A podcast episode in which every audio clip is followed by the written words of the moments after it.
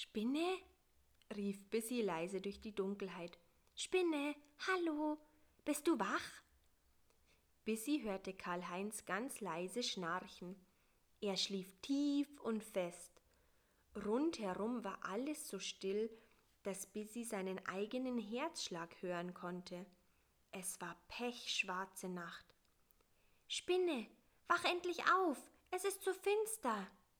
Du nervst, was denn los?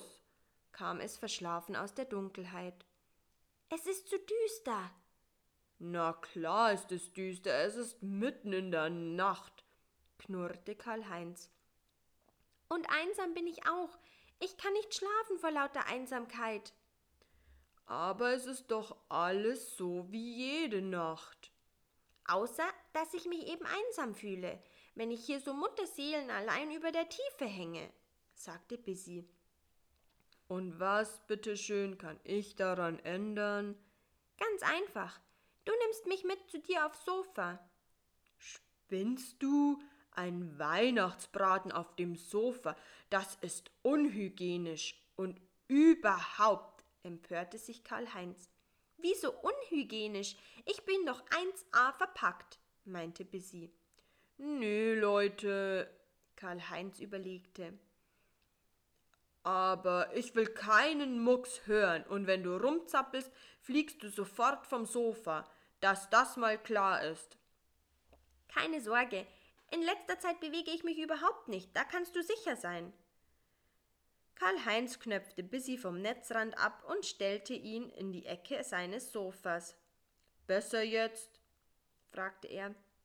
Viel besser, antwortete Bissy. Na dann, gute Nacht, ich bin tierisch müde, sagte Karl-Heinz und gähnte lautstark. Schlaf gut und träum was Schönes, sagte Bissy. Schnell döste er ein, doch es dauerte nicht lange, da war er wieder hellwach, weil Karl-Heinz lautstark schnarchte. Zusätzlich drückte ihn die Spinne ganz fest an sich, dass ihm fast der Atem wegblieb. Bissy konnte Karl-Heinz nur ins Ohr pusten. Davon wachte er zwar nicht auf, aber er nuschelte im Traum. Mama, nicht. Mach das Fenster zu, der Wind. Ist alles gut. Schlaf weiter, mein Junge. Ich bin ja da, flüsterte Bissy ihm zu. Karl-Heinz entspannte sich und umarmte Bissy nicht mehr ganz so heftig. Das gleichmäßige, leise Atmen der Spinne beruhigte auch Bissy, und so schlief er bald tief und fest.